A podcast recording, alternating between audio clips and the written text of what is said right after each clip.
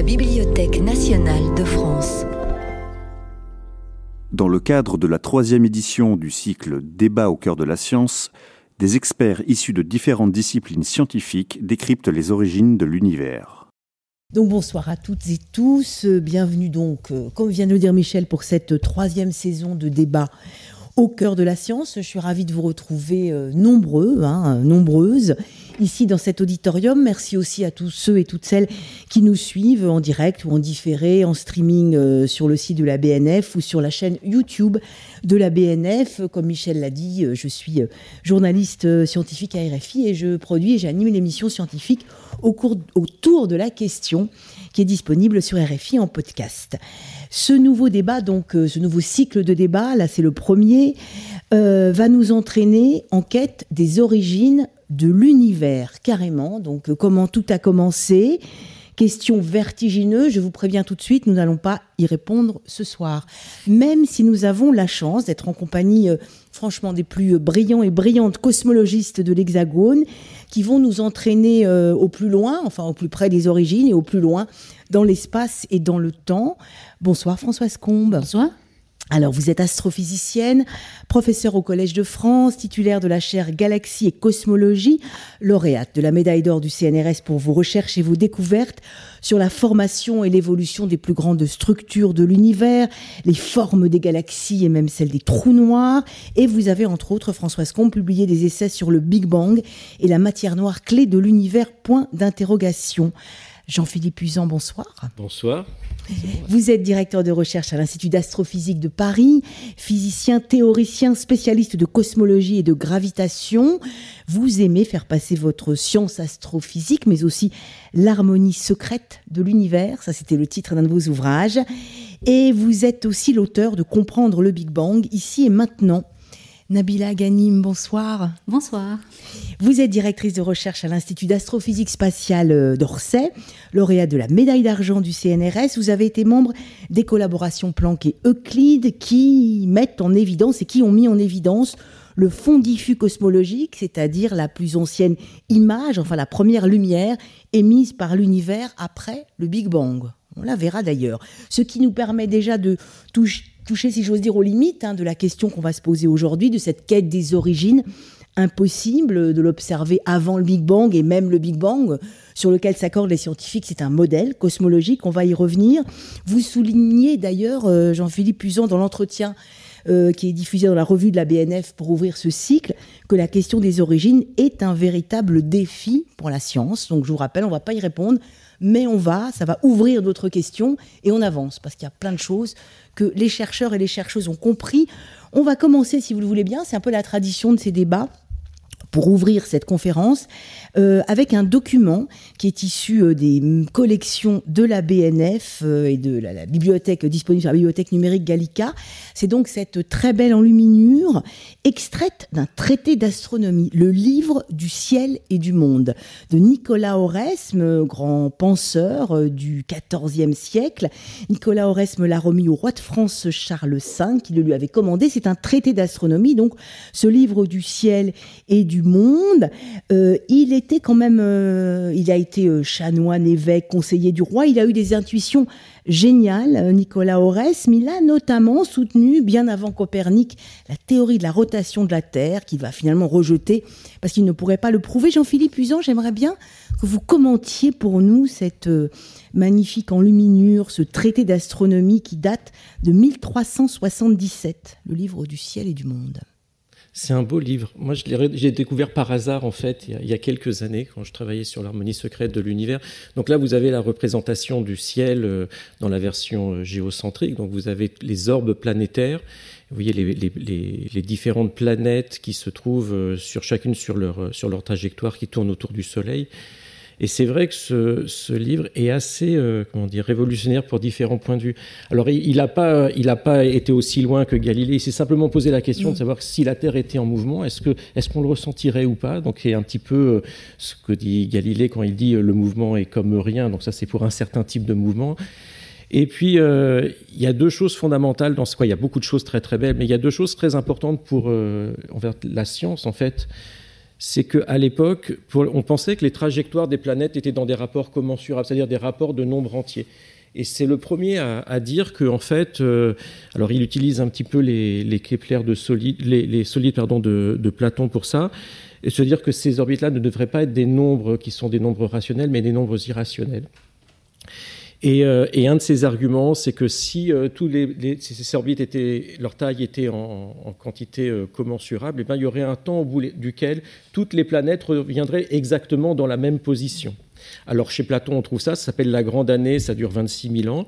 Mais lui, comme il a cette théorie de la, quoi, cette, cette idée de l'harmonie des sphères et de la musique des planètes, il dit en fait, ça va faire une musique qui est un petit peu répétitive, qui va se répéter euh, régulièrement, alors que si c'était des, si c'était des nombres réels, eh bien, cette, musique serait toujours différente et donc ça serait beaucoup plus beau. Alors que chez, dans la tradition grecque, en fait, ces nombres entiers étaient la, la source en fait d'une certaine esthétique. Donc il va à l'encontre de ça. À l'époque, on sait très peu de choses sur les nombres réels et il va être parmi les gens, les mathématiciens qui vont euh, qui vont euh, en fait euh, motiver d'autres mathématiciens à définir les nombres réels, à calculer par exemple racine carrée de 2 ou ce genre de choses. Donc on voit l'importance hein, de, ce livre du ciel et du monde. Évidemment qu'à l'époque, la question de l'origine ne se posait pas, où l'origine était tout trouvée, c'était la création. Euh, d'ailleurs, j'aimerais bien qu'on revienne aussi sur l'image qui illustre nos débats au cœur de la science, ces piliers de la création prise par le télescope James Webb. Françoise Combe, peut-être commenter cette image parce que déjà rien que le titre, les piliers de la création, pas vraiment scientifique. Hein. mais c'est imagé, mais c'est très poétique. Mais c'est très poétique. Mais c'est réel, c'est basé sur une réalité parce que ce qu'on voit là, c'est un nuage de poussière. Un nuage de poussière, ils ont n'importe quelle forme, ils ont parfois des formes filamentaires. Mais surtout, euh, il y a des étoiles autour qui sculptent, en fait, qui euh, mange un petit peu la poussière, qui, ionise le gaz, etc. Donc c'est sculpté tout. On a l'impression d'un bras, d'un dinosaure peut-être, d'un monstre. en fait, c'est sculpté par la lumière des étoiles qui ont été créées dans ce nuage moléculaire. Donc c'est vraiment euh, la création qui sculpte le pilier. C'est le contraire. Donc on a, on a l'impression qu'on est en train de manger des... Au début, on a un nuage poussière qui est à peu près continu. Et puis là, on a, on a des fleuves, en fait, on a des rues, on a quelque chose comme ça, ou peut-être des bras, mais euh, c'est les étoiles autour qui vont manger la poussière, le gaz, et qui va évaporer. Alors, il y aura des, des phénomènes de, de rétroaction, justement, euh, comme le vent stellaire qui va pousser le gaz, va pousser la poussière, les supernovas qui vont exploser. Donc, tout ça va euh, créer des, des formes. Et c'est ça, en fait, le pied de la création. Alors, je rappelle que vous êtes spécialiste des, formes des galaxies, révélées notamment aujourd'hui par le, par le James Webb Télescope et que c'est de l'astrophysique et que c'est toujours très très poétique aussi. Mais on a besoin de piliers. On, se pose la question, la question à laquelle on ne peut pas répondre, des origines.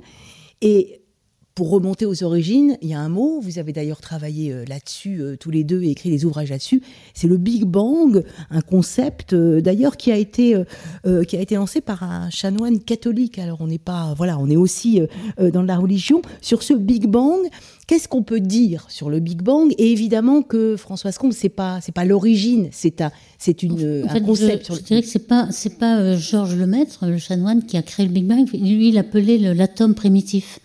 Et en fait, c'était plutôt Fred Hoyle qui ne croyait pas du tout dans ce Big Bang et qui voulait s'en moquer, en fait. Donc, il a, à la BBC, il faisait des émissions pour le grand public et il voulait vraiment euh, se moquer de cette théorie en disant, oh, c'est le grand boom, c'est l'explosion. Et c'est resté. C'est ça. Donc en fait, c'est une ironie. C'est pour se moquer. C'est pour se moquer qu'on a appelé ça le Big Bang. En effet, c'est un mot un petit peu familier. Et c'est un mot, euh, euh, Jean-Philippe Usan, sur lequel on. Qu'est-ce qu'on peut dire sur le sur le Big Bang? C'est c'est un mot qui marche, qui fonctionne. Comprendre l'univers depuis ici et maintenant. C'était le sous-titre de votre ouvrage. Je dirais que c'est une bonne marque comme quoi, il faut toujours écouter ses détracteurs, parce que des fois, ils ont des meilleures idées que vous quand vous voulez vendre votre produit. Je sais pas. Donc oui, Georges Lemaître, euh, il fait partie des gens qui sont à l'origine de la compréhension de ce, modèle. Hein. Il y a quelques personnes dans les années 20, 30, 40 qui vont en fait euh, poser les fondations de, de, ce modèle, qui vont être les pionniers, parce qu'en fait c'est vrai que cette science cosmologique n'existe pas à l'époque. Elle a mis du temps à se mettre en place, parce que la cosmologie telle qu'on la connaît aujourd'hui, c'est à la fois une branche de l'astrophysique, de la physique, mais aussi de la physique des particules, parce qu'on a compris qu'il fallait inclure la physique des particules. Et en fait, euh, c'est quelque chose que nous, on a vu naître, parce que quand on était étudiant, ça n'existait pas euh, vraiment encore. C'est-à-dire, ben, en France, la, la fusion de trois communautés pour créer une nouvelle communauté avec des gens venant de l'astrophysique, de la physique des particules, de la physique théorique en disant il va y avoir des nouveaux outils, il va falloir faire des prédictions, il faut construire des modèles. Donc c'est vraiment une aventure sur le dernier siècle, quelques pionniers, on va dire, jusque dans les années 40 et puis à partir de, l'après-guerre, ça va vraiment euh, prendre tout son essor pour plein de raisons. Déjà des instruments qui vont se développer, la possibilité de faire des simulations numériques à partir des années 70 et qui vont parce qu'on peut, on peut dire un certain nombre de choses avec le papier et le crayon, ce qui a été le cas au début. Et il y a un moment on est on est bloqué, il faut pouvoir euh, faire des calculs beaucoup plus intensifs, il faut des observations et puis un certain nombre de révolutions et qu'on a eu la chance de vivre. Il y a eu euh, voilà, le, satellite plan, qui a eu la découverte des ondes gravitationnelles. Il y a eu tellement de choses depuis, on va dire, 30 ans ou 40 ans, mais qui ont été semées euh, il y a 50 ou 60 ans que l'image que l'on a de l'univers a radicalement changé euh, depuis, depuis un demi-siècle. Et qu'on en sait de plus en plus, sauf que le Big Bang, on ne peut pas l'observer évidemment. La première image qu'on peut observer, et là Nabila Aganim, je, je me tourne vers vous, la première image qu'on peut observer, c'est celle-ci, prise par le satellite Planck, celle du fond diffus cosmologique. Expliquez-nous euh, qu'est-ce que c'est que cette image et pourquoi au fond c'est la première image? Alors si on parle d'origine, il n'y a pas d'origine, mais en tout cas c'est la première image de l'univers, la lumière de l'univers.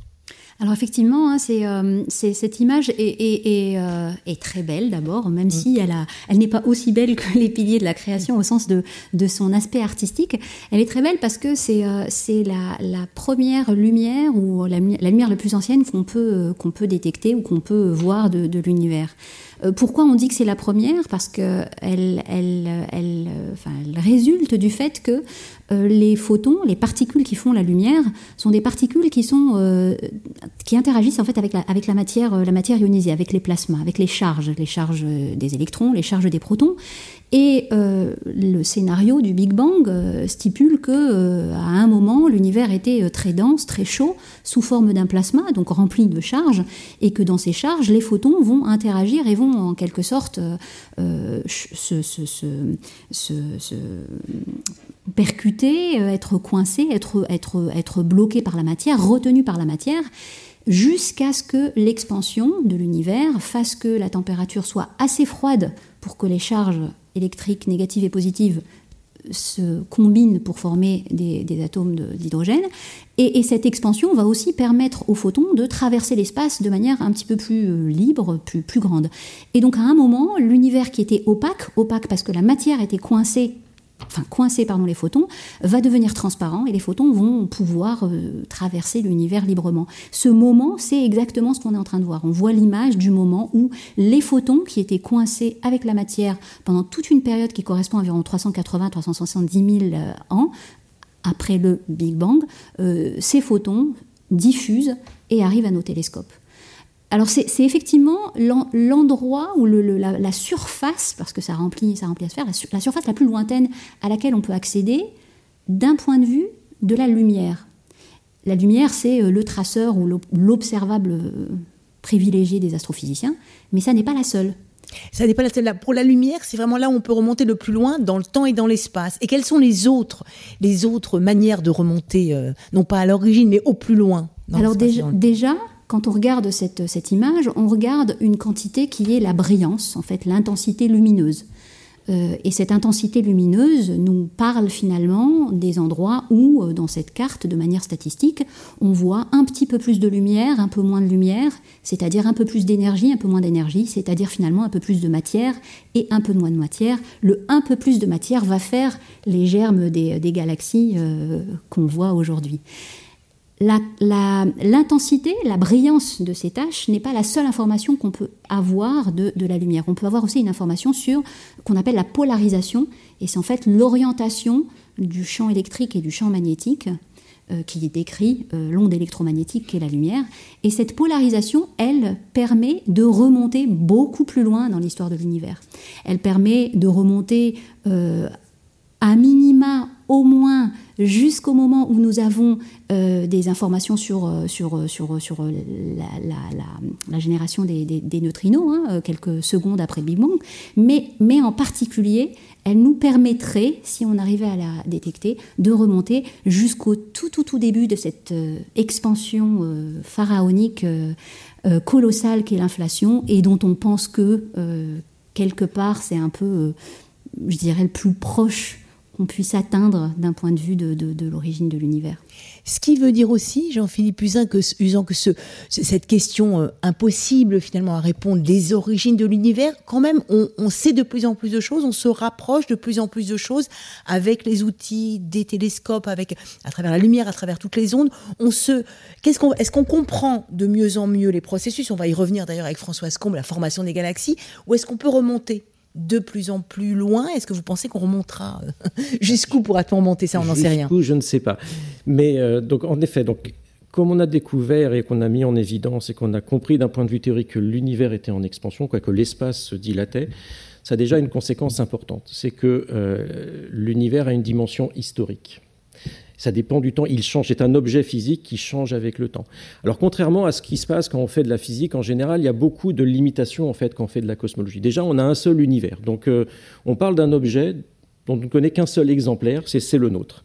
On ne peut pas s'amuser à comparer notre univers à d'autres univers. Sur le papier, dans nos cahiers, on invente des univers qui ont mm. des formes, des propriétés très très bizarres. On les compare les uns aux autres, ça nous aide à avancer et en particulier à réfléchir aux futures expériences. Mais nous n'avons qu'un seul univers. Deuxièmement, nous sommes dans l'univers. On n'observe pas l'univers de l'extérieur, donc pour dire quelle est sa forme, de quoi il est constitué. Hein, c'est un chimiste qui serait à l'intérieur de son, de son produit chimique et qu'il ne pourrait l'observer que depuis une seule position, il ne peut pas bouger.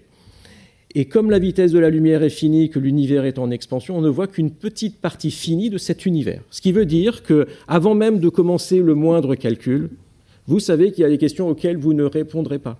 Vous ne pourrez pas faire la différence par l'observation entre un univers qui est extrêmement grand devant l'univers observable d'un univers qui est infini. Donc il y a des questions qui vont rester en dehors de ce champ explicatif. À partir de là, une fois que vous savez ça, vous faites votre modèle mathématique, vous utilisez les observations bah, pour, euh, pour, comme guide d'intuition et puis pour valider votre construction. Et puis au moment où vous n'avez plus de données, bah, ce que vous allez faire, c'est que vous allez extrapoler votre modèle mathématique pour retourner le plus loin dans le passé.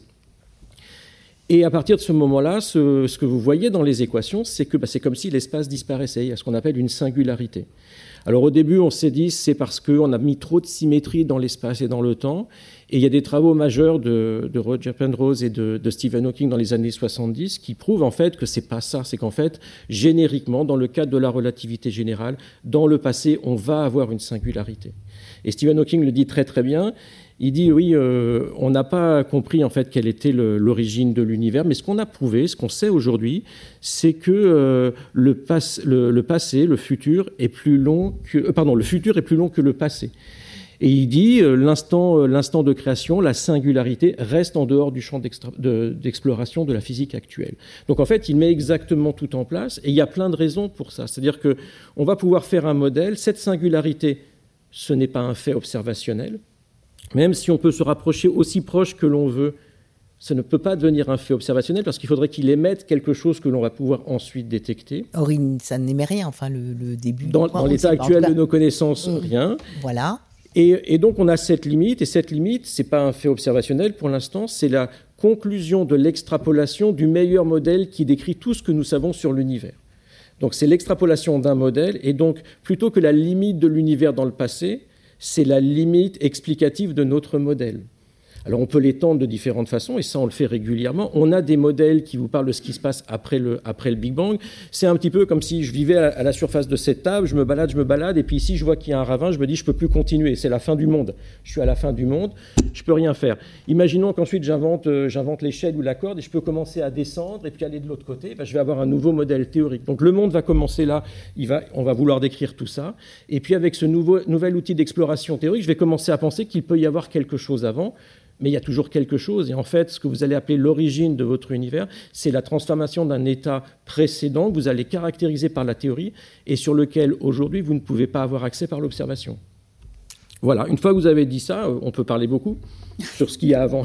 On, pourra, d'ailleurs, c'est pour ça qu'on ne pourra pas remonter aux origines, mais effectivement, on va revenir un peu à ce qu'on qu'on sait, et donc on va peut-être quitter ce temps euh, euh, impossible à déterminer, hein, ce, juste après le Big Bang, et en arriver, parce que ça on comprend mieux maintenant, Françoise Combe, c'est comment se forme à la suite finalement, mm-hmm. comment se forment les galaxies? Vous avez beaucoup travaillé là-dessus.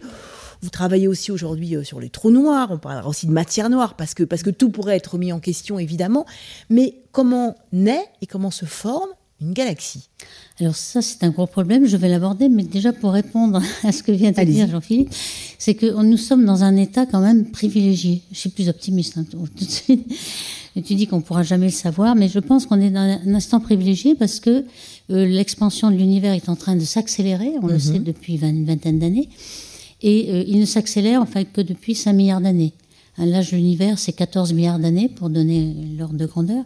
Et donc, euh, la, il y a encore la matière qui domine, et donc l'expansion de l'univers qui sera exponentielle bientôt, dans quelques milliards d'années quand même. bientôt, c'est dans quelques milliards d'années hein, pour une astrophysicienne. Donc, euh, si, vraiment l'expansion était exponentielle, à ce moment-là, les galaxies s'en iraient très loin de nous et on ne verrait que quelques galaxies autour de nous. On n'arriverait pas à remonter le temps.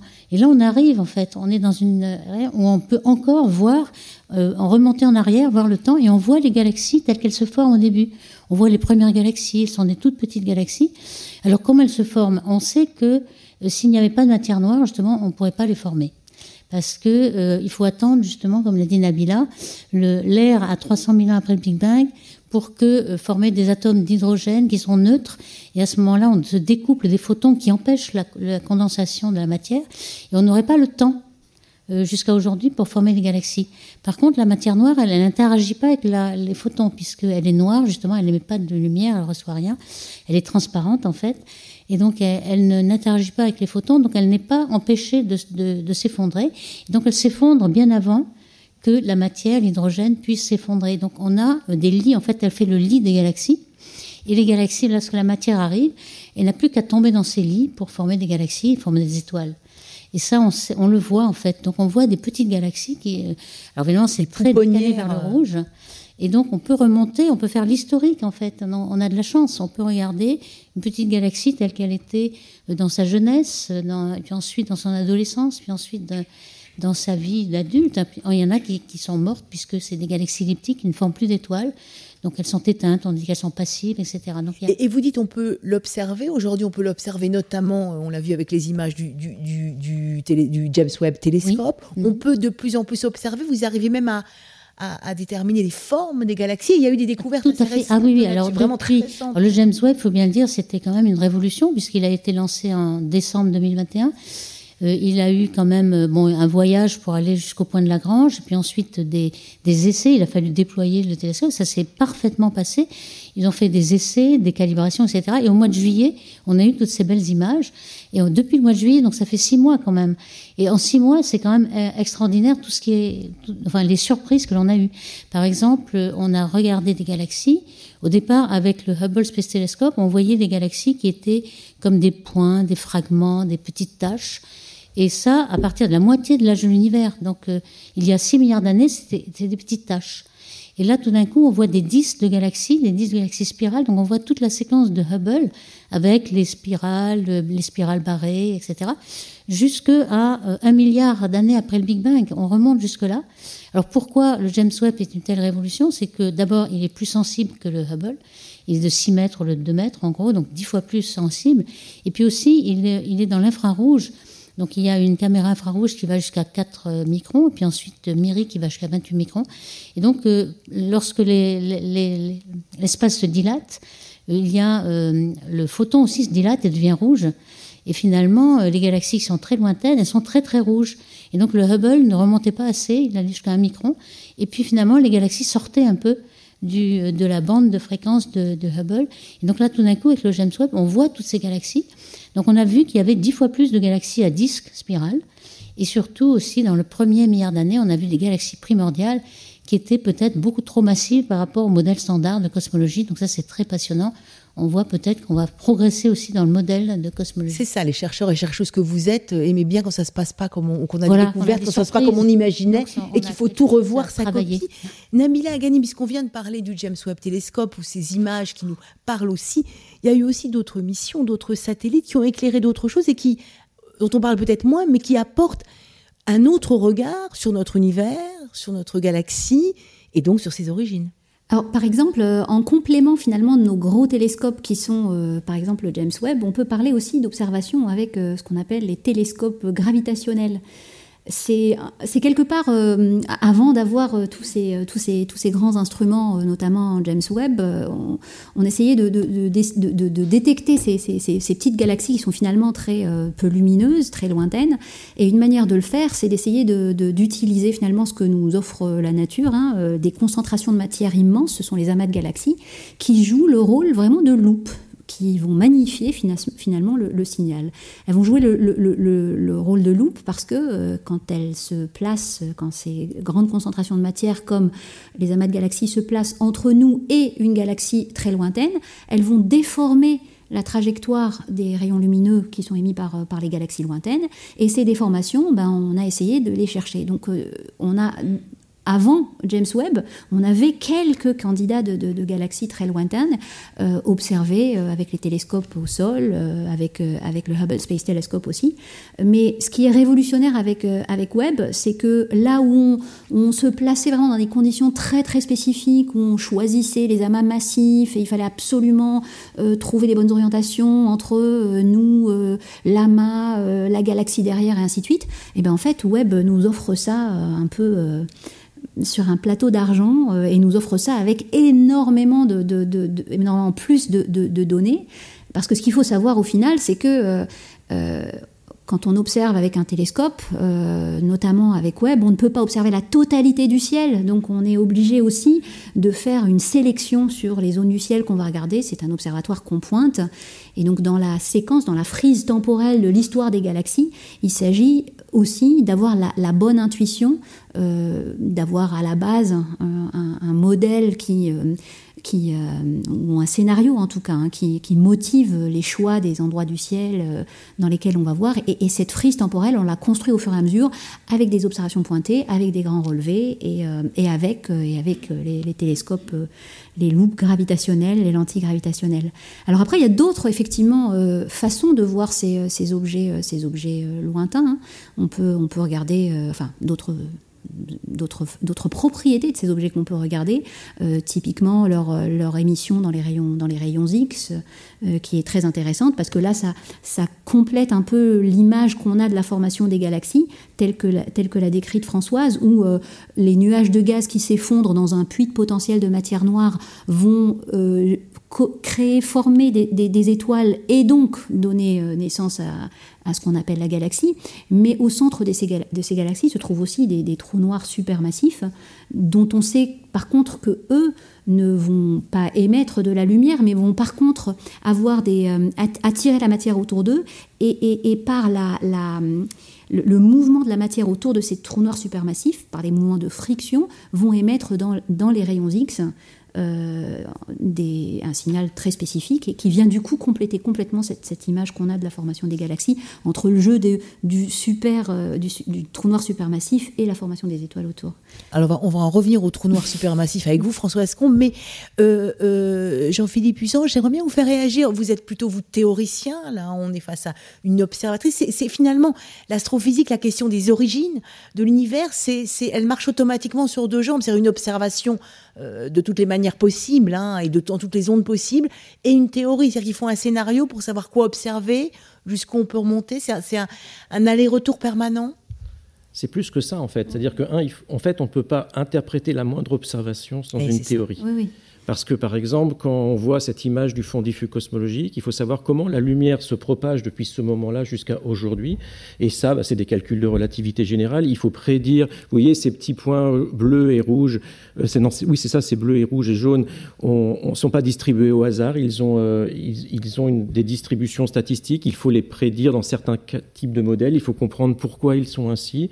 Ensuite, ces petits points qui vont, qui vont être caractéristiques de jaune plus chaud, d'eau plus froide, donc plus dense ou, ou moins dense, eh bien, ça va être lié à ces petites surdensités de matière noire qui vont intéresser Françoise plus tard. Il faut faire le lien entre eh bien, cette carte-là et un catalogue de galaxies. Donc là, c'est du calcul aussi d'une part de relativité générale, mais aussi du calcul numérique quand on veut vraiment voir la formation des objets. Donc en fait, si on n'a pas de théorie, on ne peut pas commencer à, à même questionner le monde. Mais c'est pas simplement en cosmologie. Euh, vous prenez votre température, vous avez un thermomètre. Il vous faut une théorie du thermomètre. Vous un thermomètre, euh, celui de la maison là, quoi, celui de mon époque avec le, mercure, il mesure pas une température, il mesure une hauteur de liquide. il me faut une théorie pour relier la hauteur de liquide à la température que j'ai. Et on sait euh, en métrologie que la mesure de la température, c'est une des choses les plus compliquées qui soit. Donc on voit que dans notre relation au monde, chaque outil d'observation a une théorie derrière. Comme on doit, on n'a pas accès directement aux distances. Ben, mesurer une distance, n'est pas toujours très facile. Parfois, pour certains objets, on peut avoir par certaines méthodes une mesure géométrique de la distance, mais en fait, pour la plupart, on va utiliser un spectre, le taux d'expansion, la façon dont la lumière se propage entre son émission et sa réception pour dire, eh bien, cet objet se trouve à telle distance ou il a tel âge. Et donc, en fait, toutes ces affirmations ne prennent sens que dans le cadre du modèle. Alors, il y a une affirmation voilà, qui maintenant est presque devenue de la culture commune, c'est de dire que notre univers a 13,8 milliards d'années. C'est bien beau cette affirmation, mais en fait, personne n'était là pour marquer euh, l'univers est né sur un registre à la mairie et, mettre une petite, voilà, une petite montre et dire on va lui fêter son anniversaire. Hein, oui. C'est ça, exactement. et donc, il a fallu avoir toute une, cet âge-là, en fait, pour le mesurer, pour lui donner sens. Déjà, il faut le définir. Que représente cet âge? De nouveau, cet âge n'est défini que dans le cadre d'un modèle. Et ensuite, pour le calculer, il va falloir mettre en, œuvre un certain nombre d'éléments théoriques et savoir quelles sont les observations, les paramètres à mesurer pour ensuite pouvoir arriver à la conclusion de dire l'univers a tel âge. Alors, on ne peut pas le mesurer. La seule chose qu'on peut dire, c'est que si jamais Françoise ou Nabila me trouve des galaxies qui sont plus vieilles que l'âge de l'univers, on va dire Ah, il y a un problème. Des étoiles, hein, Des étoiles, oui, des étoiles, oui. des étoiles. Et c'est déjà arrivé plusieurs fois euh, dans mm-hmm. l'histoire. Donc, euh, on s'est dit, bah, en fait, il nous manque quelque chose. Ça. Et donc, on remet tout en, enfin, on, pas remet tout en, pas cause, tout, mais on, remet en, tout en cause. Mais on, regarde les paramètres, on regarde les a priori qu'on a. Ça peut être que certains paramètres cosmologiques sont mal mesurés ou ont été surestimés ou sous-estimés. Et donc, on va itérer. Et c'est la seule chose qu'on puisse dire. Mais on ne pourra jamais prouver que c'est vraiment l'âge de l'univers. Et surtout, c'est l'âge par rapport à cette fameuse singularité. Donc, de nouveau, c'est dans le modèle théorique. Vous voyez, si l'univers s'était effondré, avait rebondi, mais en fait, il est beaucoup plus vieux. L'univers en tant qu'objet est beaucoup plus vieux. C'est simplement cette phase jusqu'au moment où il commence à être en expansion qu'on date de 13,8 milliards d'années. Donc, il n'y a pas une seule des affirmations qu'on fait sur l'univers qui ne, qui ne dépend pas de cette construction théorique extrêmement intéressant. Françoise Combe, on en arrive à ces fameux euh, trous noirs sur lesquels vous, travaillez. Hein. Vous avez d'ailleurs, euh, il y a déjà euh, euh, aussi publié un ouvrage hein, sur les trous noirs et les quasars. Alors qu'est-ce qui vous intéresse tant dans les trous noirs? Comment est-ce qu'on peut, entre théorie, observation, c'est un peu plus compliqué, quoique il y a une image d'un trou noir, on avance là aussi.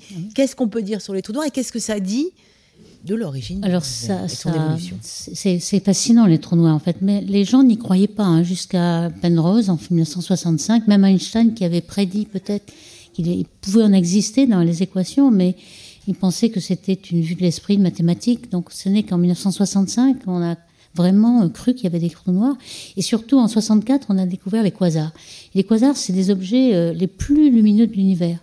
Alors c'est un peu contradictoire parce que le, trou noir avale toute la lumière. Pourquoi les quasars, qui sont dus à des trous noirs supermassifs, sont les plus lumineux? Mais justement parce que la matière, en tombant sur ce trou noir, la gravité est si forte qu'il rayonne énormément et donc, ils peuvent, un trou noir dans un point qui est au centre de la galaxie, il peut rayonner mille fois plus que toutes les 200 milliards d'étoiles qu'il y a dans la galaxie.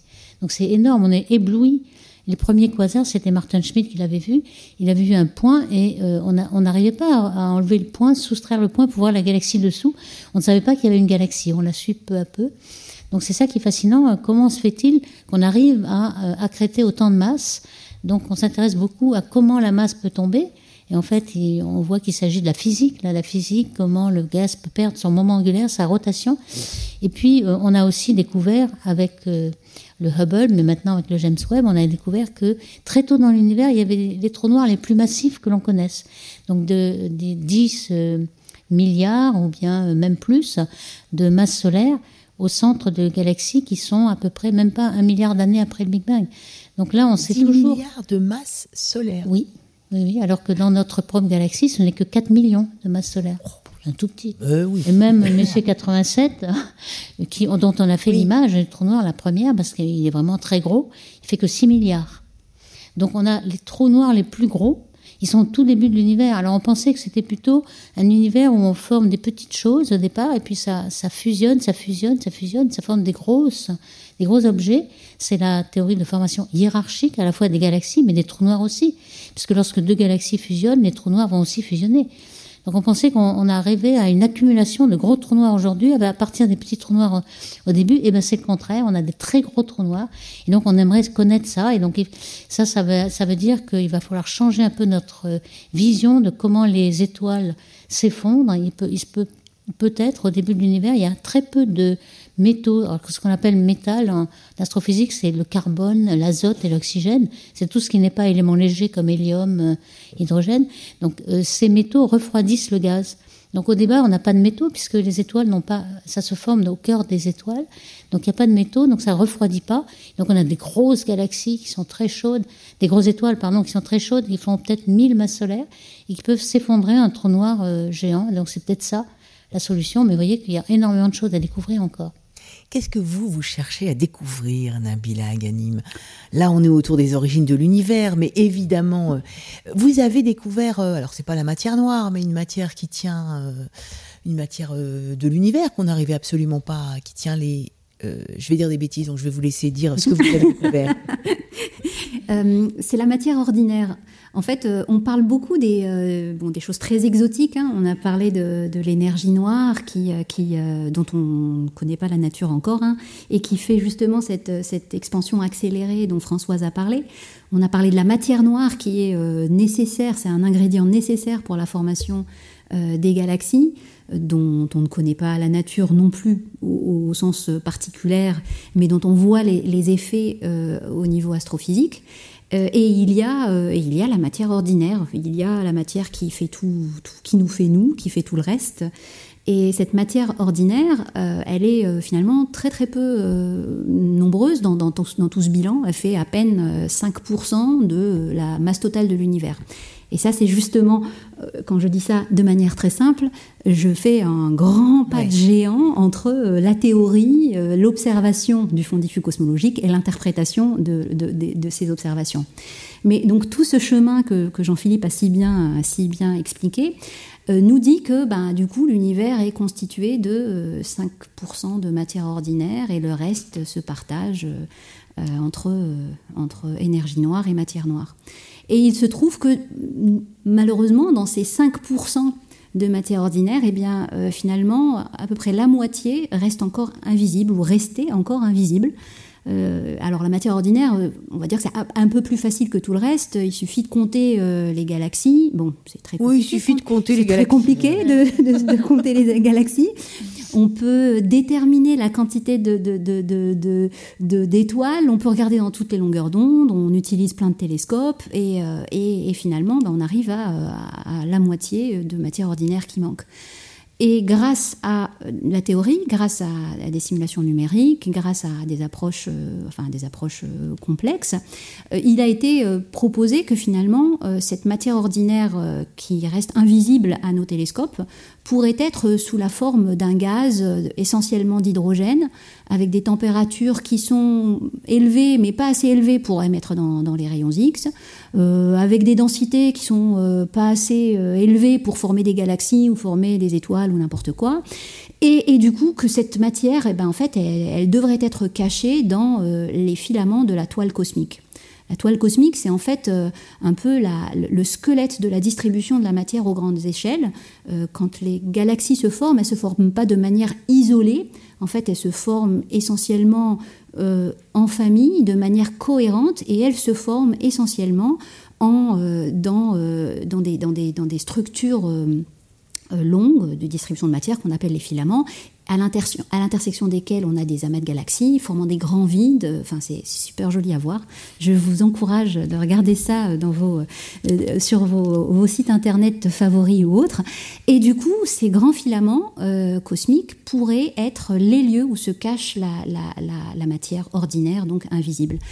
Et, c'est ce qu'on a essayé de regarder avec mes collègues, avec euh, mes collègues à l'Institut d'astrophysique spatiale. Et effectivement, on a développé des méthodes euh, mathématiques, euh, on a développé des méthodes observationnelles, on a fait un empilement de données et on a effectivement mis en évidence en empilant les données, parce que c'est des données très très faibles, c'est du gaz qui est très très peu chaud, donc il faut vraiment accumuler, accumuler, accumuler les données. Et en faisant un empilement statistique, on a effectivement mis en évidence euh, cette matière. Et, on se rend compte du coup que cet univers, là on parle de la question des origines, mais euh, euh, même sans remonter à la question des origines, vous qui pourtant en savez beaucoup, observez beaucoup, théorisez beaucoup, même si ça avance extrêmement vite, en même temps c'est absolument monstrueux ce qu'on ne sait pas et ce que vous cherchez. Enfin, vous avez encore euh, du pain sur la planche. c'est ça qui est cool et c'est bien pour ça qu'on fait ce métier. non, non, c'est fantastique. C'est fantastique de se dire qu'à chaque fois qu'on soulève quelque chose, euh, on se rend compte que euh, bah, soit on n'a pas compris, soit on n'a pas complètement compris, soit ça ouvre des questions encore, plus, encore plus profondes. Soit on a tout faux soit on a tout faux et ça c'est encore mieux. que, vous auriez tout mieux. Ça c'est encore. Ça c'est vraiment de la science. Jean-Philippe Usan, je veux bien aussi qu'on s'arrête sur cette harmonie secrète de l'univers parce qu'on est aussi dans cette quête des origines. On est on est dans la science, on est dans l'observation et dans les mathématiques, mais on est aussi dans l'intuition, la création, euh, euh, la poésie aussi aussi dans ces questions-là. Euh, ce que vous illustrez très bien dans cette harmonie secrète de l'univers qui a percé, qui est toujours à percer. Alors ça dépend, c'est-à-dire qu'il y a deux choses. Hein. Quand vous êtes en train de faire un article de science, ben voilà, euh, il y a des moments qui sont tout à fait excitants. Il y a quand même tous ces mouvements, ces moments où vous jetez vos, papiers à la poubelle parce que ça ne fonctionne pas, ou alors vos codes euh, d'informatique vous donnent des trucs où c'est des zéros ou des infinis et vous ne savez pas comment ça marche. Donc là, il y a un côté aussi un peu, un peu ingénieur. Mais c'est vrai qu'après, quand on prend du recul et qu'on voit tous ceux qui étaient avant nous, comment est-ce qu'il regardait, qu'est-ce qu'il pensait de cet univers? Parce que là, bien sûr, on a, on a le James Webb Telescope, avant on avait le Hubble Space Telescope, on a eu le Mont Wilson avant lui. Euh, moi, ce qui me fascine, c'est de me dire qu'il y a un siècle, on est, en 23, donc il y a un siècle, c'est encore vrai, on n'avait pas la preuve de l'existence d'une autre galaxie. Hmm. Donc là, on parle de je ne sais pas combien de milliards de galaxies. Euh, et les plus... milliards. Oui, c'est ça, quelque chose comme ça. Et, euh, c'est naturel, en fait, le mot galaxie, c'est un mot du mmh, langage courant. La science-fiction, on voyage dans, à travers des galaxies et tout ça. Mais si on était il y a un siècle, même les plus grands savants de l'époque ne pouvaient pas savoir qu'il y avait d'autres galaxies. Donc ça montre à quel point cette science est, moderne, à quel point elle s'est développée de façon rapide. Et puis avant, avant ça, en fait... C'est une accélération de l'expansion du savoir. Et c'est vrai que c'est complètement fou de se dire que ça a juste à peine 100 ans. Ça a à peine 100 ans. Et que tu disais tout à l'heure, hein, euh, on, commençait euh, tous deux dans, euh, dans mmh. la, même pas dans la recherche, hein, parce qu'on était en équivalent M2, mmh. quand la toute première image du rayonnement fossile a été publiée par le satellite Kobe. Et c'est complètement fou, parce que ça a du coup changé une, une science essentiellement théorique en une science expérimentale. C'est ça. Et c'est complètement fou. Enfin, moi, je me, enfin, moi, je me rappelle. Bah oui, oui, on se rappelle. ça nous avait pas mal excité. alors, on n'est pas si vieux que ça. On, est, on vous rassure, on n'est pas si vieux que ça. Et même Un peu là, dans les, les quelques années, enfin, ou même dans la dizaine d'années qui vient de s'écouler, les, les, les, enfin, on, énormément. L'expansion accélérée de l'univers, c'était une grande surprise aussi. C'était une très, très grande surprise. Totalement Au départ, il n'y avait que la gravité qui ne pouvait que décélérer l'expansion, déjà. Donc, ça a été vraiment de, de savoir qu'il y avait une force répulsive. Donc, un cinquième élément qui devait être inventé, ou alors une constante cosmologique que Einstein avait d'abord introduit, puis ensuite avait dit que c'était une grosse erreur. Donc pendant un siècle, on s'en est passé de cette constante.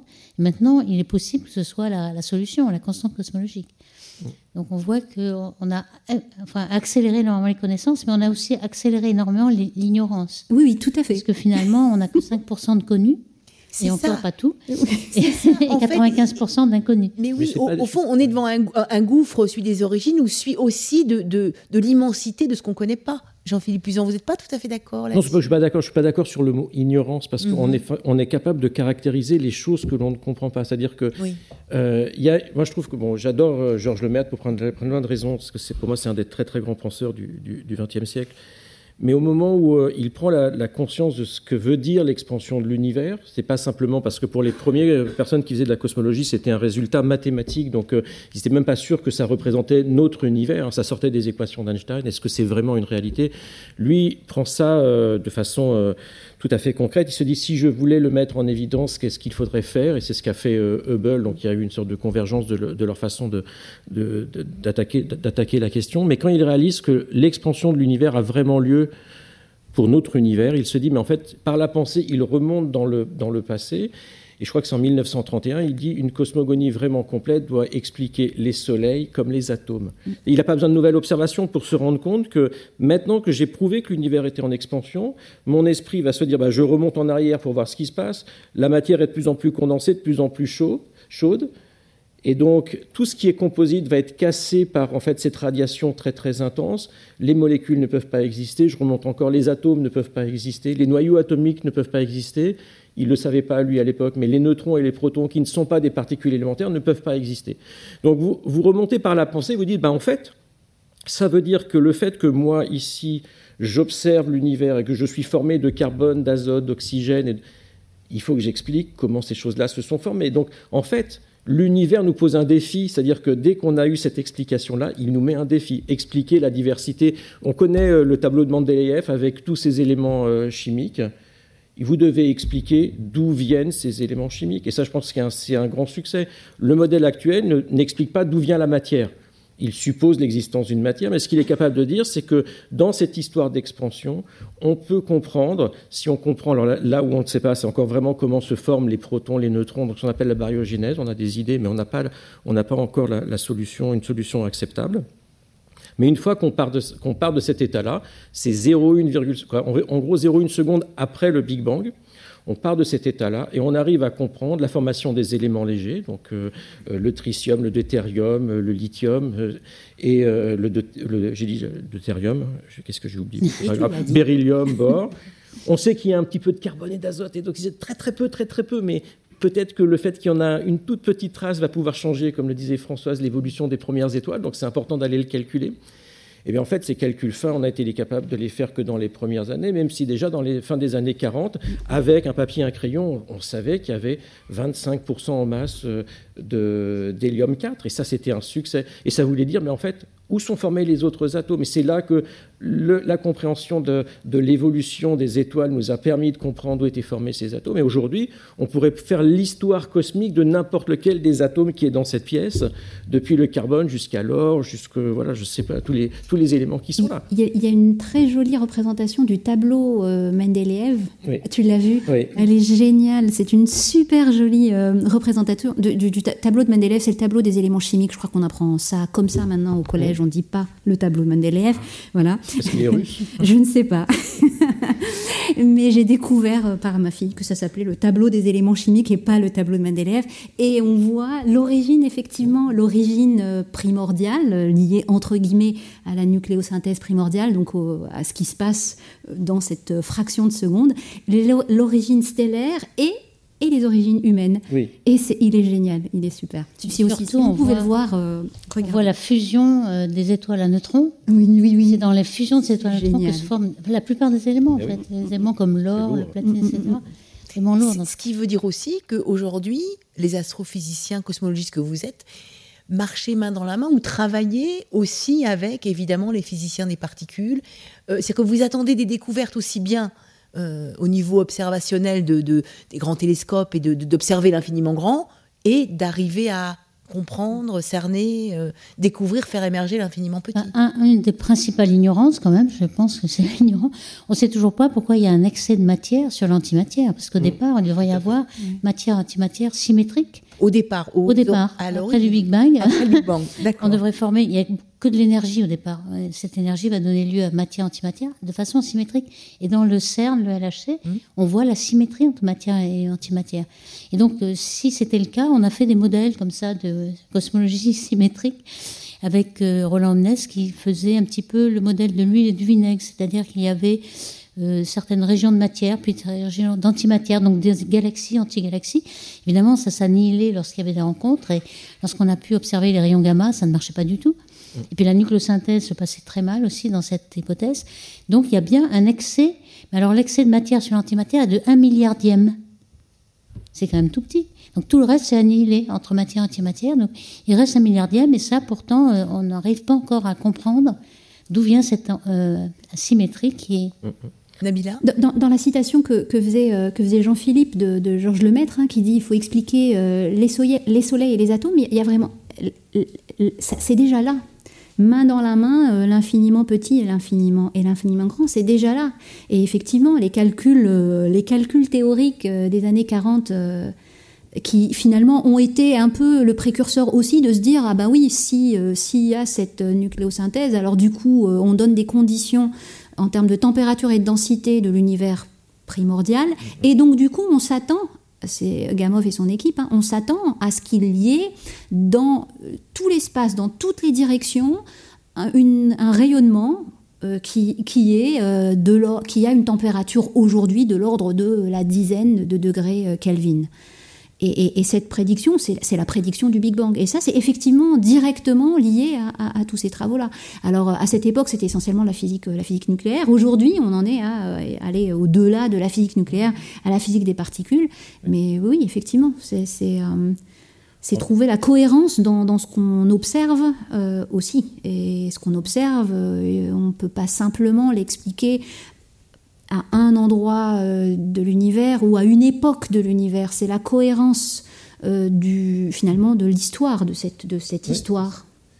Il y a une interaction en fait avec aussi la vie des galaxies, comment on peut dater une galaxie, parce que les, les supernovées de type 2, celles qui explosent avec une étoile massive comme euh, la nébuleuse du crabe par exemple, qui dure 10 millions d'années, elle forme beaucoup d'éléments alpha, le magnésium, euh, etc. Et pour former du fer, il faut attendre des milliards d'années, des, des supernovae de type 1, qui sont comme le Soleil, en fait, des naines blanches. Et donc, ça prend euh, au moins 10 milliards d'années. Donc, vraiment beaucoup de temps. Beaucoup de temps. Au lieu de 10 millions, ce serait 10 milliards. Donc, si quand on fait le rapport dans une étoile entre l'élément de magnésium et de fer, on commence à avoir l'âge des étoiles. Alors, dans la galaxie, on a des vieilles étoiles qui sont dans un disque épais et des jeunes étoiles qui sont dans, dans le disque mince. Mm. Donc on arrive à, dater grâce à la nucléosynthèse. C'est ça. Non, la nucléosynthèse, ça a été quelque chose d'assez extraordinaire en fait, parce que c'était des gens, donc ils faisaient, on commençait à faire la physique nucléaire, et on avait les premières réactions nucléaires. On, a pu faire des petits calculs et, c'est vrai que quand on l'enseigne, on peut tout faire au tableau. C'est assez, beau, même si pour atteindre les précisions qu'on a aujourd'hui, il faut mettre euh, plusieurs centaines de réactions nucléaires euh, dans, l'ordinateur et atteindre des précisions euh, vraiment de l'ordre de 0,1% à peu près, ce qui est nécessaire aujourd'hui. Mais ce qui est important de, de voir là-dedans, c'est que ça nous permet aussi de tester le fait que la physique nucléaire eh bien, 0,1 seconde après le Big Bang est la même que la physique nucléaire ici. Et ce que disait Nabila, c'est important, c'est-à-dire qu'on teste des lois de la nature en accélérateur ici sur Terre. On utilise aussi un certain nombre d'observations euh, astrophysiques et cosmologiques pour tester l'universalité de ces lois, c'est-à-dire que je veux vérifier que la gravitation d'Einstein est la même dans les autres galaxies, que euh, l'électromagnétisme est le même à tout à, travers l'univers, parce que si ce n'était pas le cas, ben, eh bien, on pourrait distordre nos observations. On avait fait un petit travail tous les deux là-dessus il y a longtemps. Et puis, euh, ben, voilà, il y a par exemple sur la matière noire, ben, vous, vous, inférez l'existence de cette matière noire mhm. parce que vous croyez que la relativité générale est une bonne description de la gravitation. Certains collègues vont se dire, ben, on va pouvoir essayer de changer cette théorie dans certains contextes, à grande distance, à, faible densité, et éventuellement, on va mettre des contraintes sur, sur cet espace de, de possibilités. Et il n'y a que comme ça, en fait, qu'on peut affirmer l'universalité de les lois de la nature. J'ai travaillé pendant peut-être 15 ans sur mesurer les constants de la nature aux confins de l'univers pour vérifier qu'elles étaient compatibles avec celles qu'on mesure aujourd'hui en laboratoire. Et ça, c'est important parce que si on n'est pas capable de faire ça, eh bien, on ne sait pas que les lois de la nature qu'on utilise pour reconstruire l'histoire de l'univers, qu'on va extrapoler pendant 13,8 milliards d'années, restent identiques à elles-mêmes. Et donc il y a cette question du domaine de validité des lois de la nature et la cosmologie, c'est pour ça que beaucoup de gens disent que c'est une sorte de laboratoire ultime de la mhm. physique, va atteindre des domaines de densité, des domaines d'énergie, des domaines de distance que l'on ne peut pas atteindre en accélérateur de particules. Donc on a une complémentarité avec la physique des particules, et sur les grandes questions comme la matière noire, la, réponse ne va pas venir d'un seul domaine. En fait, on a beaucoup de modèles, on a des espaces de possibilités qui, qui sont en fait, euh, on va dire, contraints à partir de la physique en accélérateur, de ce que l'on sait de l'astrophysique, et puis des détecteurs aussi euh, terrestres. Et en fait, il y, a, il y a une vision très, très intégrative. Et parfois, c'est la cosmologie qui en avance, parfois elle est un peu en retard. Donc sur le cas de la nucléosynthèse, la, nucléosynthèse a prédit, avant les accélérateurs de particules qu'il devait exister trois types de neutrinos, trois familles de neutrinos. Ça a été ensuite vérifié au CERN. Et puis quand on a, prouvé que les neutrinos avaient une petite masse, eh bien, les cosmologistes ont bien dû mettre une petite masse à leurs neutrinos parce que ça changeait un petit peu la façon dont on forme les galaxies. Donc et donc, on a ce côté intégratif. Dès qu'on va comprendre quelque chose de nouveau sur la physique euh, fondamentale, on va devoir l'inclure dans nos modèles cosmologiques. Et parfois, de certaines incohérences avec les observations, eh bien, ça révèle en fait euh, qu'il va falloir étendre nos lois de la nature. Donc, en fait, on est complémentaires. Il n'y a pas que la physique des particules, il y a les molécules. Oui. Parce que les molécules, les absorbants, pour avoir la, variation des constantes fondamentales, G, C, etc., on a du méthanol. Le méthanol est une molécule fantastique parce qu'elle varie justement avec ces constantes. Et on a pu regarder du méthanol dans toute la Voie lactée et montrer que ça ne variait pas avec l'espace aussi déjà. Ça ne va pas très loin, mais au moins l'espace. Et puis on peut regarder des absorbants de molécules à un milliard d'années après le Big Bang, donc très très loin. Et grâce à ces molécules CO, etc., HCN, on a pu montrer que les constantes ne variaient pas. Donc il n'y a pas que les particules. Hein, Donc il y a beaucoup à faire entre l'infiniment petit et l'infiniment grand. Euh, euh, oui, juste, juste pour finir, en fait, c'est vrai que euh, on raconte une histoire de l'univers et Jean-Philippe a, bien fait d'insister dessus et, je voudrais vraiment le répéter différemment et de manière vraiment très, très mm, mm. succincte. Cette histoire, elle est, elle, elle est, elle n'est valide que dans un cadre un cadre théorique et un cadre effectivement de validité de, de, de, de la physique, un, cadre. Et après, on la raconte. Et effectivement, euh, peut-être que peut-être qu'on devrait en parler différemment. Euh, rappeler avant, avant, avant même de faire des présentations, avant même d'expliquer, de, de, donner euh, des âges d'univers ou, ou, des grandeurs ou autres, rappeler que ça n'est vrai que dans un cadre. Et que nos cadres, on les, on les teste. Hein. On n'a pas un cadre et on y croit et on s'y accroche. On les teste, on essaye de les bouger et tout. Mais, mais au final, euh, tout ce qui a été dit sur les résultats de Planck, euh, ça a été dit dans, dans un cadre. Un cadre qui, justement, euh, est fondé sur le fait que on suppose que, euh, que la, relativité générale est la bonne description pour, euh, pour la gravité, qu'on suppose effectivement que toutes les lois de la nature sont, sont, sont conservées, qu'on suppose que même d'un point de vue de l'application des lois de la nature sur nos détecteurs, en fait, parce qu'il y a, y, a, y a toute la théorie et l'interprétation et des données, mais il y a la technique, avec quoi a-t-on détecté ces photons, avec quoi les a-t-on mesurés, il y a tout cet aspect, tout l'aspect technique aussi qui intervient, et ça, ça, euh, voilà, ça, je pense que c'est vraiment important de, le garder en tête. Pour pouvoir raconter et écouter l'histoire, justement, pour pouvoir raconter l'histoire dans ce cadre-là. Peut-être que. Et juste un point, c'est que c'est une histoire qui commence pas par au début, était ça, on commence pas par le début du livre. On est au milieu du livre quelque part, on ne sait pas jusqu'où va le livre, on est au milieu du livre, on est ici et maintenant, et il y a une certitude, c'est que nous sommes collectivement là en train de regarder le ciel, nous poser des questions, et un peu comme des géologues ou des paléontologues, on remonte dans le futur. Dans, le passé, hein, quand même. Je suis un peu fatigué là. C'est vraiment de Dans le futur antérieur. on ne regarde que le passé. On, remonte dans le passé, on n'a accès qu'à ce, passé-là. On ne peut pas voir bah, les galaxies qui, qui, sont observées par James Webb aujourd'hui. Certaines d'entre elles n'existent plus, ont mm. fusionné avec d'autres. Donc même si on y allait, elles ne seraient plus là telles qu'on les observe. Donc on, a cette image, que cette image, à cause de l'expansion, c'est une image qui s'efface lentement. Et que, à cause de l'expansion Parce que la lumière devient un peu plus rouge, la matière est un peu plus diluée. Donc euh, en fait, tout ça s'efface un petit peu. Et comme tu le disais, je trouve que c'est très beau. C'est vrai qu'on a de la chance. Les, astronomes, dans quelques milliards d'années, si jamais il y a encore. On verra plus qu'Andromède, c'est tout. Ne pourront peut-être pas prouver l'expansion de l'univers à partir d'observations. Ça va devenir. Ça ne sera plus observable, ça sera bah, disparu. Et donc, dans les livres, il y aura marqué que l'univers est en expansion et ça va devenir presque un truc de croyance. Si on fait de la science-fiction, on peut imaginer ce côté où ah. des civilisations du futur. C'est un, un, beau livre, ça. Oui, oui. Trouver quelqu'un qui sait écrire. Et donc, on peut que quelque part on a, on a cette chance d'être à un bon moment dans, l'histoire de l'univers. On sait qu'on ne pouvait pas être là beaucoup plus tôt parce qu'il fallait le temps de créer cette matière, de créer ces molécules, mhm. euh, que l'univers soit pas trop trop chaud.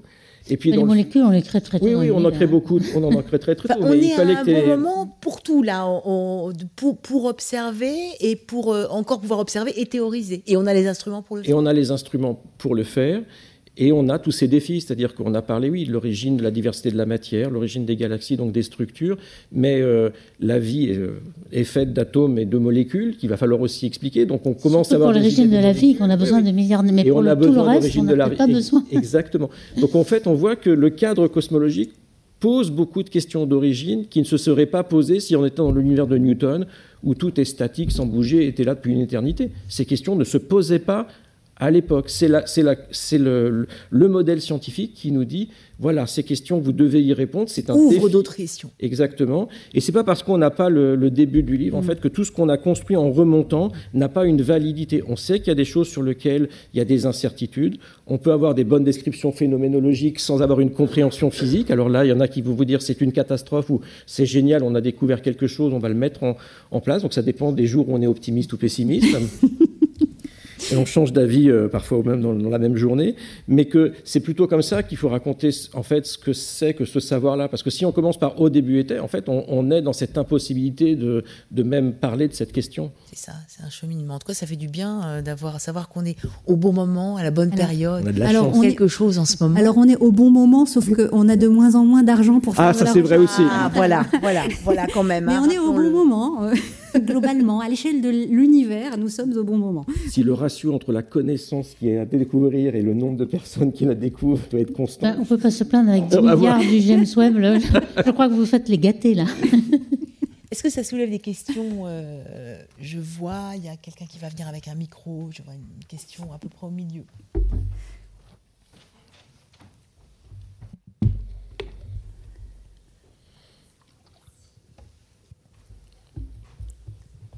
Merci pour votre présentation. Est-ce que vous pourriez nous dire quelques mots sur euh, quelque chose qui est sans doute très compliqué, sur lequel on ne sait pas grand-chose C'est sur la, période de l'inflation qui, a duré donc très très très très très peu de temps, euh, de l'ordre de je crois un cent millième, de milliardième, de milliardième, de milliardième de seconde au tout début. Et une question que, que, je me pose, qui est peut-être qui n'a peut-être pas de sens ou, qui n'a pas de réponse, mais j'ai pas réussi à trouver des réponses euh, dans ce que j'ai lu. Est-ce qu'on a une idée dans le cadre des théories des conjecturales sur euh, l'inflation Est-ce qu'on a une idée de, de la taille qu'avait l'univers à l'issue de cette phase qui a duré donc si peu de temps, mais qui a eu un taux d'expansion absolument faramineux. Et, peut-être aussi, est-ce que pendant cette phase de l'inflation, euh, on considère que l'univers c'était du vide quantique ou pas? Mm-hmm. oui. Déjà, je peux regarder du point de vue observationnel pourquoi on a eu besoin de l'inflation? En fait, on avait euh, plusieurs problèmes hein, de la platitude de l'univers. La courbure de l'univers est nulle. Donc ça ne veut pas dire que la Terre est plate ou l'univers est plat, mais la courbure, les photons se déplacent en ligne droite à partir du fond cosmologique. Et puis, il y avait le problème de l'horizon. En fait, on a un horizon, c'est-à-dire que la, vitesse de la lumière ne fait que 300 000 km par seconde. Donc, on ne voit que jusqu'à une certaine distance, puisque les galaxies qui sont au-delà de l'horizon euh, vont par rapport à, vu que l'univers est, une, durée finie, hein, donc 14 milliards d'années, il aurait fallu plus que l'âge de l'univers pour que les photons nous arrivent. Donc on a un horizon. Mais cet horizon, évidemment, au départ, il était tout petit, puisque à, 300 000 ans après le Big Bang, l'horizon, c'est juste le temps qu'a mis, enfin la, la, distance parcourue par la lumière en ce temps-là, c'est-à-dire 300 000 années-lumière serait l'horizon euh, à cette époque-là. Or, quand on regarde la, l'image de plan que nous a montré Nabila, on voit que euh, l'horizon à cette époque-là, c'était un degré seulement, puisque c'était tout petit, 300 000. Et donc là, on voit 45 euh, 000 horizons, puisqu'il y a 45 000 degrés. Et donc, ils sont tous exactement, exactement, exactement à la même température de 3 degrés à 10-5 près. Et donc ça, c'est une coïncidence qui n'est pas possible si vraiment ils n'étaient pas reliés par la, par une connaissance. En fait, s'ils sont complètement euh, non reliés, parce que la, lumière n'a pas pu les joindre, euh, ils devraient avoir des températures variables. Et donc, c'est ce problème de l'horizon. Euh, avec l'inflation, ça permet de le résoudre parce qu'on suppose qu'une petite région s'est agrandie d'un facteur 10 puissance 30, 30 ordres de grandeur. Et donc, tous ces petits horizons viennent de la même région finalement. Donc, ils se connaissaient, il pourrait y avoir des signaux entre toutes ces régions. C'est pour ça qu'ils ont la même température. Donc, c'est pour ça qu'on a besoin de cette inflation donc en effet, cette inflation veut dire qu'on est parti de petites régions qui étaient quantiques. Donc le vide quantique, on sait qu'il a des fluctuations hein, de vide. On sait que dans le laboratoire, on, a vérifié hein, avec la théorie de, de, de, plaques de... L'effet Casimir. Casimir, là, exactement. Donc tout ça, c'est bien, bien établi. On sait qu'il y a des, des vides de, de fluctuation du vide.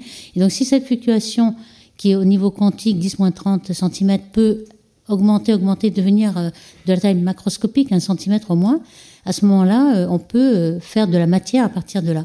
Donc c'est un petit peu à répondre à la question quelle va être la, taille? En fait, on aura 30 ordres de grandeur de plus, mais évidemment, on ne sait pas si l'univers était infini à l'époque ou non. Donc c'est pas, c'est juste la taille soit de l'horizon, soit d'une fluctuation que vous posez la question, mais l'univers, il pourrait très bien être infini. Vous êtes satisfait de la réponse, euh, Nabila ou, Non, elle a tout dit, Françoise. Donc ben la, première chose, c'est vraiment ça. Au départ, en 1981, quand Alan Guth, il y avait quelques prédécesseurs. On ne disait pas au départ. Non, non, mais ça fait au départ de cette, de cette histoire-là. Bon, avis, là, s'il te plaît. Il y a du monde, là, comme ça. Donc en 1981, quand l'idée a été proposée par Alan Guth, c'était vu comme une sorte de rustine, c'est-à-dire qu'on voyait des corrélations acausales. Et on se dit, c'est pas possible qu'il y ait pas de cause, que quelque chose ait violé la causalité. Donc c'était trouver un modèle causal qui rendait compte de quelque chose qui était acausal en apparence. Donc ça marchait. Mais pour beaucoup de personnes, c'était un tour de passe-passe, euh, un épicycle, ou voilà, ça n'avait pas grande valeur.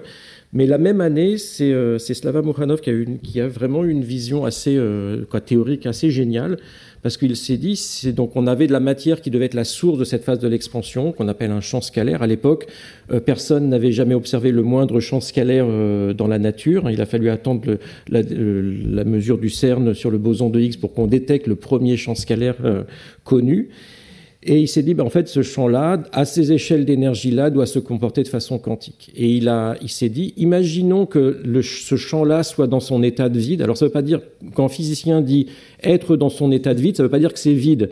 Ça veut dire qu'il est dans son état d'énergie minimum. D'accord? Donc, il suppose ça. Et euh, imaginez, par exemple, que je prenne, voilà, je prends ma montre et j'imagine que c'est un petit pendule, voilà, qui peut se. Vous voyez, un pendule comme une horloge. L'état, donc, euh, il a, ce pendule a, une énergie qui vient de son mouvement et de la gravitation. Son état d'énergie minimum pour un pendule classique, c'est vertical, puisque la masse qui serait ici est le plus bas, donc a le minimum d'énergie de, de, potentiel de gravitation. Et au repos, il n'y a pas d'énergie de mouvement. Ça, c'est un pendule classique. En mécanique quantique, cette chose-là n'est pas possible parce que tout fluctue. Et donc, le pendule doit nécessairement fluctuer. C'est le principe d'incertitude.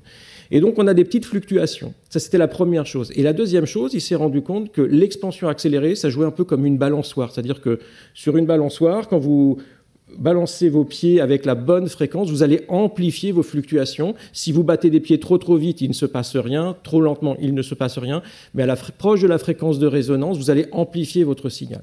Et ce qui s'est rendu compte, c'est que si on a cette phase d'expansion accélérée, eh bien ces petites fluctuations quantiques vont être étirées par la dilatation de l'espace et vont être amplifiées. Elles vont donc devenir des fluctuations de, de matière, de géométrie, qui vont être macroscopiques. Elles vont être très faibles, mais elles vont être suffisantes pour expliquer ces petits points-là. Donc c'était une prédiction, vous voyez, qui vient de la théorie. Alors ça, a donné de la force, en fait, à, à, cette idée-là. Pour autant, on a beaucoup de choses qu'on ne comprend pas. On ne sait pas aujourd'hui. Ça fait partie. C'est le genre de modèle qui est périphérique, on va dire. C'est-à-dire que tout le monde l'utilise, mais la, validité de ce modèle n'est pas complètement affirmée. Pourquoi? Il y a beaucoup de modèles d'inflation, chacun avec des signatures un peu différentes dans cette petite carte de points. On a des modèles qui marchent mieux que d'autres mais on ne sait pas comment ce modèle s'articule avec euh, le modèle de ce qu'on appelle le modèle standard de la physique des particules qui décrit toutes les particules connues. En particulier, vous voyez, si j'ai une expansion mais euh, exponentielle, explosive, en fait, euh, la matière, si elle existait avant, a été complètement diluée, donc il faut savoir d'où vient la matière. Ce qu'on a compris, c'est que probablement ce champ scalaire allait se désintégrer pour donner toute la matière connue. Donc on allait même pouvoir expliquer l'origine de la matière. On n'a pas besoin de mettre de matière avant. On met juste le champ scalaire et éventuellement il se désintègre. Mais s'il se désintègre dans les particules connues, ça veut dire qu'éventuellement il interagit avec et qu'il faut l'intégrer dans le modèle standard de la physique des particules. Ça, aujourd'hui, on ne sait pas le faire. Donc, vous voyez, il y a beaucoup de, limites en fait théoriques qui font qu'aujourd'hui, on ne peut pas considérer ce modèle-là comme faisant partie du modèle standard. Et ça peut changer. Il y a des alternatives, d'ailleurs, à, l'inflation. Beaucoup ont été éliminés ces dernières années à cause de ce genre d'observation qui était grâce, qui était trop précise. Dans ma thèse, moi, j'avais un modèle qui était des modèles, j'étais des modèles qui n'avaient rien à voir, sauf qu'il y avait trois points de données avec des barres d'erreur comme ça. J'arrivais à faire passer tous les modèles dans les, dans les données. Ce qu'on peut dire de plus, c'est que le, le, caractère que je, le caractéristique que, je mentionnais tout à l'heure hein, sur, sur euh, la lumière, qui est la polarisation, en fait, donc l'orientation des champs électriques magnétiques de ces photons du fond diffus cosmologique, cette polarisation, en particulier un certain euh, arrangement de ces, de ces champs magnétiques et électriques, permettrait de, de mesurer l'énergie justement du, du potentiel euh, champ euh, d'inflation qui pourrait être à l'origine, et je mets plein de conditionnels, de, de, de, du tout début de l'apparition des, des, fluctuations. Et, et ça, c'est en fait, c'est de la recherche qui se fait aujourd'hui, parce que c'est un signal qui est extrêmement faible et qui est parasité par tout, absolument tout. Donc il faut concevoir les bons instruments, comprendre tout ce qui se passe, tout ce qu'on reçoit comme signaux ou comme photons entre euh, le télescope et euh, le fond diffus cosmologique pour pouvoir, euh, pour pouvoir interpréter et mesurer, mesurer cette, cette, cette, quantité de polarisation qui pourrait au moins nous donner quelle est l'échelle d'énergie. Mais dans tous les, les champs des possibles que, que, que Jean-Philippe mentionne, en fait, les scénarios d'inflation ne sont pas, entre guillemets, capables de prédire une énergie et de dire bah, l'inflation, elle se passe avec, euh, avec telle énergie, et donc aller la chercher. En fait, ce sont, euh, énormément de, possibilités qui restent ouvertes et qui font que euh, que si on détectait l'énergie, euh, voilà, l'énergie du, du, du, champ scalaire d'inflation, ce serait super génial parce qu'on aurait vraiment commencé à toucher du doigt euh, le moteur qui fait le début euh, des, des, des, fluctuations. Mais si on n'arrive pas à le mesurer, et eh ben en fait, on, on, en est au même stade. On le cherche aussi en radioastronomie, il faut mmh. dire, hein, puisque euh, on cherche les ondes gravitationnelles, donc qui ont donné justement cette énergie de l'inflation. Et pour avoir des ondes gravitationnelles de cette taille, il faut des pulsars des pulsars. On n'a pas, même Lisa ou même les oui, oui. et Virgo n'arriveront jamais. Non, n'arriveront jamais, non, non, Donc, non, non. on aura des pulsars. Alors, les pulsars, c'est des étoiles à neutrons qui émettent un signal phare avec des millisecondes, c'est-à-dire qu'ils tournent mille fois par seconde sur eux-mêmes, ces étoiles. Et le, le, pulsar, justement, comme les montres pulsar de la publicité, sont extrêmement précises. On a 17 chiffres significatifs de précision. Et donc, lorsqu'il y a une onde gravitationnelle, cette, euh, cette, euh, période va être bouleversée par l'onde, elle va être périodique. Et donc on mesure ces, ces, périodes et on en a à peu près maintenant euh, un bruit en fait qui a été un peu détecté par le nombre de pulsars. Il y en a qui se font annoncer donc la radioastronomie a annoncé encore beaucoup d'avenir parce qu'il y a un grand nombre de pulsars qui est mesuré euh, avec le grand télescope. Sur les traces des pulsars, pour ouvrir encore le champ des possibles, jusqu'où allez-vous nous entraîner? Est-ce que oui, je vois qu'il y a une question, oui, devant aussi.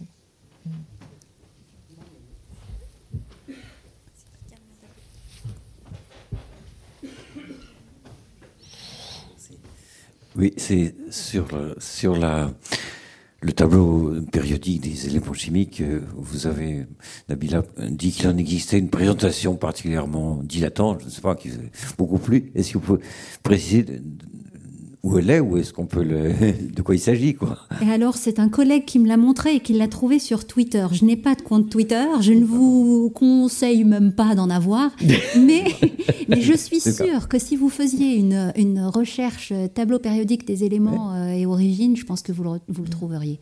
Elle est vraiment rigolote. Et origine Enfin, origine des éléments, tableau périodique. Si vous faites ces mots Wikipédia, hein. Elle y est sur oui, Wikipédia oui, oui. Ok, d'accord. Il y a, en bleu-violet, il y a toutes les, les fusions d'étoiles à neutrons qui montrent la plupart des Alors, éléments voilà. et dus à sur, sur Wikipédia. D'accord, merci pour la réponse. Je vous en prie. Est-ce qu'il y a d'autres... Hum...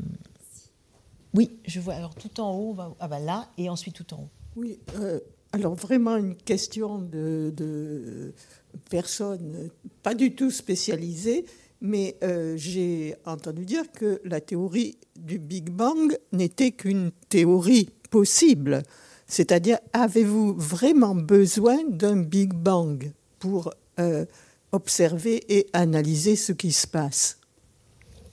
Oui, moi j'ai l'impression que oui. Enfin, Peut-être que vous n'êtes pas d'accord là. j'ai l'impression que oui, parce qu'on voit euh, un, une température qui augmente énormément, donc fatalement, euh, on est obligé, comme le faisait Georges Lemaître, de regarder dans le passé et de voir qu'il y avait un, un, atome primitif. Donc quelque chose, un, on doit absolument passer par un univers très chaud, très dense, où il n'y a pas de galaxies. Et donc, on peut l'appeler Big Bang. Hein, je mm -hmm. ne sais pas comment on peut l'appeler, mais oui, enfin, on... ça, c'est un fait. C'est pas une théorie. L'observation d'un univers très chaud et très dense à un certain moment. On a besoin d'une phase, euh, d'une phase chaude, dense et on a besoin d'une dilatation de l'espace euh, très très rapide. Mm. C'est ce, que, c'est ce que Françoise et ce que Jean-Philippe voilà. disait. On a besoin en même temps d'une phase très dense, très chaude, parce qu'on voit le fond diffus cosmologique, Et c'est ça qu'on voit, en fait. On voit la trace aujourd'hui. On voit un rayonnement dans toutes les directions euh, qui remplit le ciel, qui a une température de l'ordre de 2,726, je ne sais quoi, euh, et je ne sais quoi derrière. Et, ça, c'est vu euh, partout. Et on voit une cohérence des propriétés à grande échelle. On voit des zones qui ont à peu près les mêmes températures. Donc on a besoin d'une phase très chaude, très dense pour avoir le rayonnement, et on a besoin d'expliquer le fait que ça, se ressemble, c'est ce que Jean-Philippe disait, hein, c'est causalement connecté, donc on a besoin d'une dilatation immense. Alors après, on peut appeler ça Big Bang ou on peut appeler ça n'importe quoi. Mm. Mais ce qu'on ne sait pas, c'est est-ce que, est que quand on a eu cette phase qui nous a donné l'univers qu'on voit aujourd'hui, est-ce qu'il y avait quelque chose avant? Bah, Ça, euh, bah, on ne le, le, sait pas. Et peut-être que oui, peut-être que non. Et et juste pour reprendre sur ce que vous dites, en fait, ça dépend comment vous, vous, entendez le mot Big Bang. Si c'est le nom du modèle, eh bien, je dirais que c'est un très très bon modèle qui décrit tout ce que l'on sait de l'univers avec des observations entre 0 et 1 seconde après la, singularité jusqu'à aujourd'hui. Avec des points euh, obscurs euh, comme la matière noire, l'énergie sombre, mais qui ne vont pas remettre en cause la construction théorique. Euh, si on va plus loin, est-ce que la singularité est vraiment atteinte Est-ce que peut-être elle est évitée parce que la gravitation ne peut plus être décrite par une gravitation classique? Peut-être. Donc en fait, jusqu'à 0,1 seconde, on sait que c'est très très difficile de faire un modèle alternatif, en particulier parce que on voit aussi dans, ton, dans tes observations du fond diffus cosmologique que l'univers était ce qu'on appelle à l'équilibre thermodynamique, c'est-à-dire que matière et rayonnement ont eu le temps de s'équilibrer de ça. C'est un état très très particulier en physique et c'est très difficile de créer, voilà, de créer ah une matière et un rayonnement dans cette, dans cette condition-là. Non, c'est extrêmement beau ce que vous avez fait. et, et, donc, euh, ça nous dit voilà, que on a, ce qu'on fait en particulier dans, dans, les simulations numériques, ça nous arrive de changer les premières phases de l'univers, de dire voilà, il va y avoir une transition de phase, il va y avoir si, tout de suite on voit des signaux, en fait on voit des signatures de distorsion spectrale, les points sont pas répartis de la même façon. Donc on a des contraintes très très fortes sur, sur une déviation par rapport à cet état-là, 0,0 environ un dixième de seconde après la singularité initiale. Ensuite, est-ce que la singularité existe dans, le monde physique? Je crois que personne ne peut vous répondre. Ce qu'on a, c'est beaucoup de modèles qui le font, mais ce ne sont que des modèles et des constructions théoriques. Donc besoin du Big Bang. Oui, il y a une question tout là-haut aussi qui était.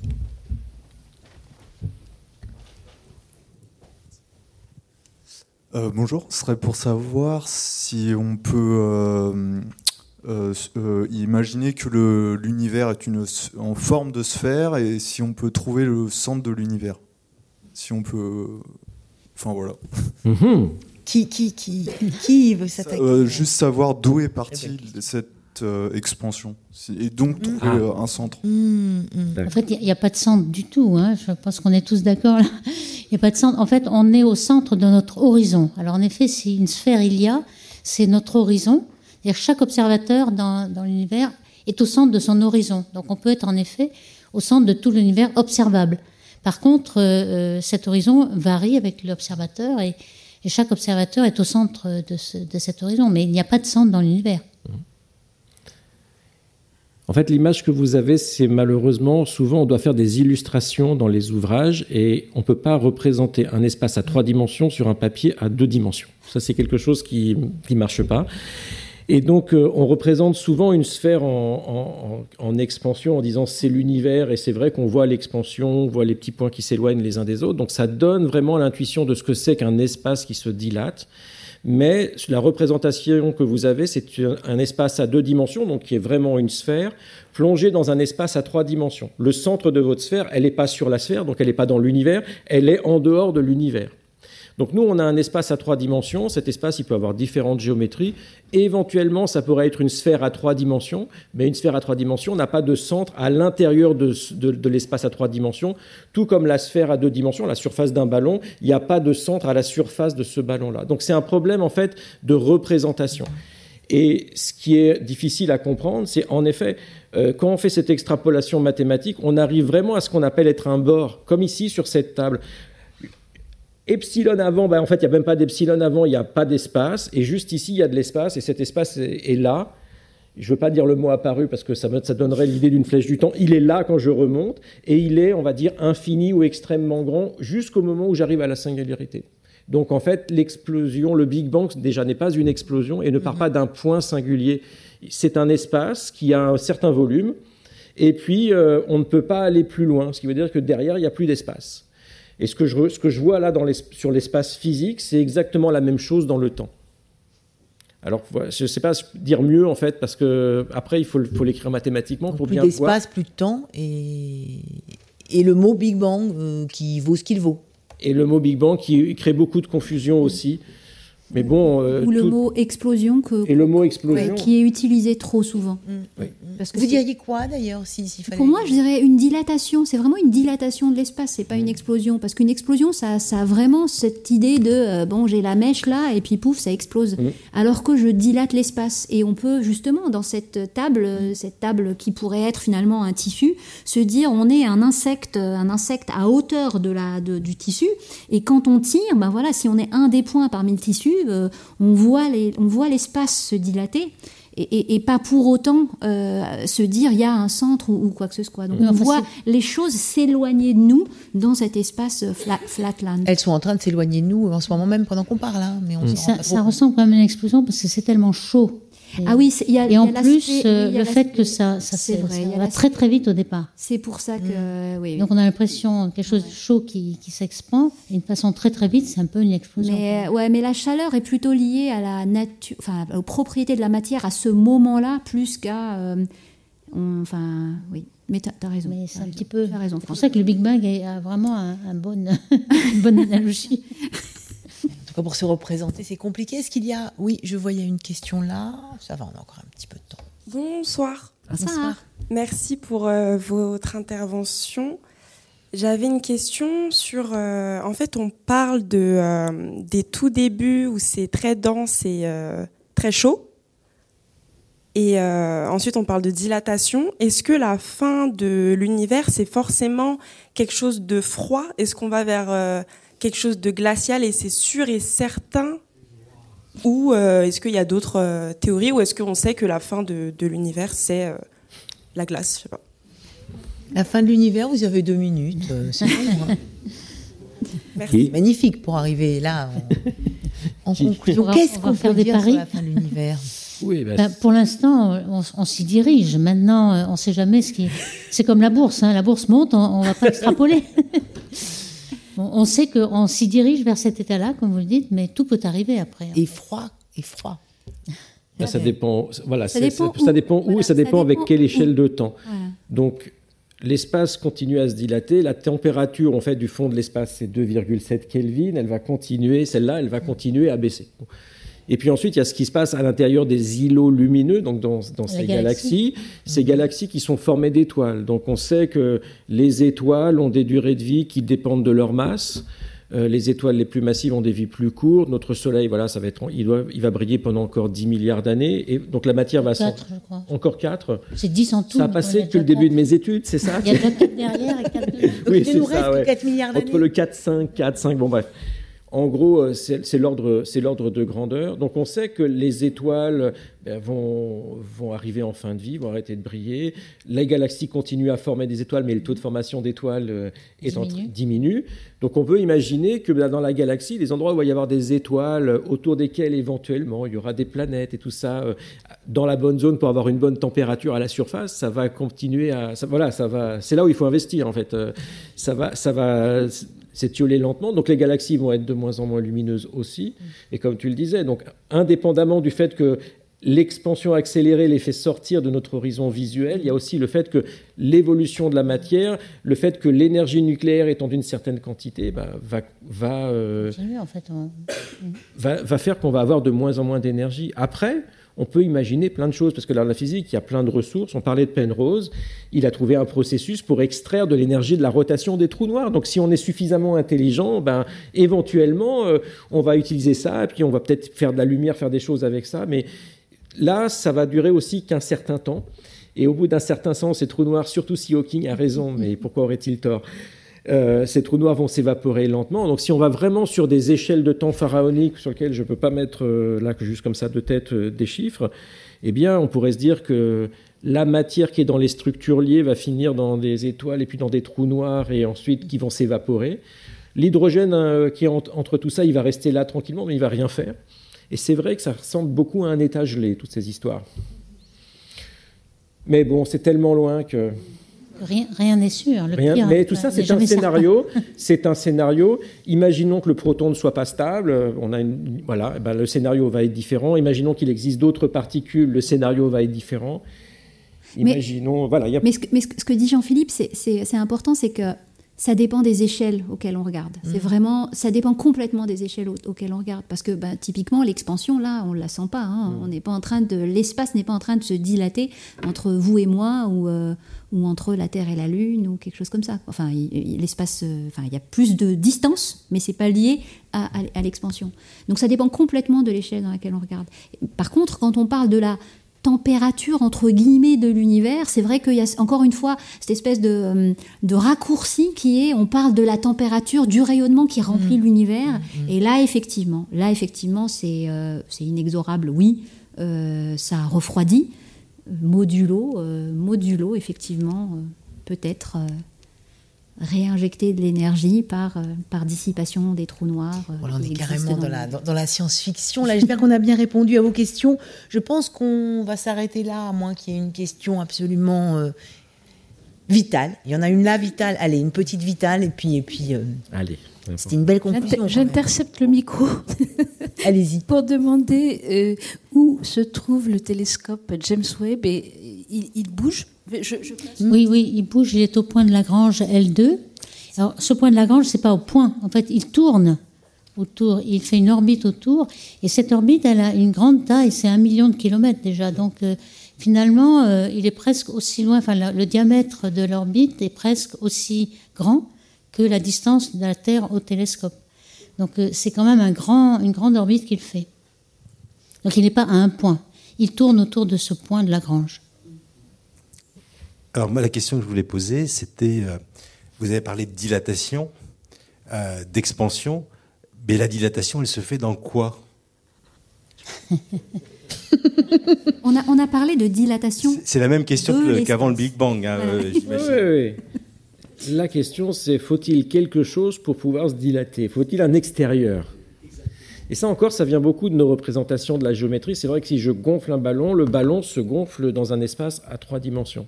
Alors, ce qui est intéressant, c'est que bah, au XIXe siècle, hein, quand les, mathématiciens ont commencé à, comprendre un peu mieux la géométrie, les géométries non euclidiennes, et tout ça, ils se sont rendus compte, en particulier euh, Gauss, qu'on n'avait pas besoin pour décrire un espace ou une surface de supposer l'existence d'un espace extérieur. Et que donc, en fait, vous pouvez vous dilater sans vous dilater dans quelque chose. C'est simplement, c'est pour ça que le mot dilatation, je le trouve un petit peu. Euh, tu n'aimes pas non plus. Je sais pas. En ce moment, j'aime bien le mot dilution. C'est comme si, le, il y avait, si on mettait des points et ça, ça se dilue, euh, mais ça ne change rien au problème. c'est juste. Euh, là, bon. peut-être prendre l'image d'une éponge, en fait, une éponge infinie, et donc l'éponge se dilate. Et dans, dans un espace infini, en fait, c'est ça aussi. Euh, alors, si l'espace était fini, bon, ça, les choses seraient à peu près identiques, mais dans un espace infini, il faut se rendre compte que y a, même si tout est plein, il y a encore de la place. D'accord. Donc ça, ça c'est. c'est optimiste. Bah, c'est parce que non, non, non, c'est vrai. C'est euh, c'est le c'est le l'exemple que va utiliser euh, euh, David Dilbert dans, avec son l'exemple de son hôtel pour faire comprendre à ses étudiants que l'infini c'est pas un nombre comme les autres. C'est-à-dire qu'il avait imaginé un hôtel avec un, un nombre de, de, de chambres infinies, numérotées 1, 2, 3, 4, 5 jusqu'à l'infini. Donc vous voyez un gros un hôtel très grand. Et dans la chambre 1, il y a, euh, voilà, le client 1, le client 2 dans la chambre 2, donc l'hôtel est plein. Et puis euh, arrive euh, Zéro, qui est là, et en fait, il ne sait pas où loger, sa femme est complètement paniquée, tout ça, ça va. Petite solution toute simple, tu demandes au client 1 d'aller dans la chambre du, client 2, le 2 dans celle de 3, et ainsi de suite, et, tac, tac, tac, tac, tac, et la chambre 1 est libre. Tu places vous voyez que l'infini plus 1, ça fait toujours l'infini. Mais ce qui est plus intéressant, c'est qu'imaginez que tous les nombres, euh, euh, tous les, un nombre infini de clients arrivent, et qui sont par exemple tous les nombres impairs, 1, 3, 5, 7. Où est-ce qu'on va les loger? Ben, en fait, il suffit de demander au client 1 d'aller dans la chambre 2, au, client 2 d'aller dans la chambre 4, au client 3 d'aller dans la chambre 6, et ainsi de suite. Et tous les chambres de numéro impair ben, sont libres, et votre infini de nombre impair, vous pouvez le caser là-dedans. Et donc, en fait, dès qu'on commence à travailler avec les mathématiques, avec les, avec les infinis, avec, ce, avec le continu, ben, en fait, on se rend compte que notre intuition ben, est, est, un petit peu mise en défaut.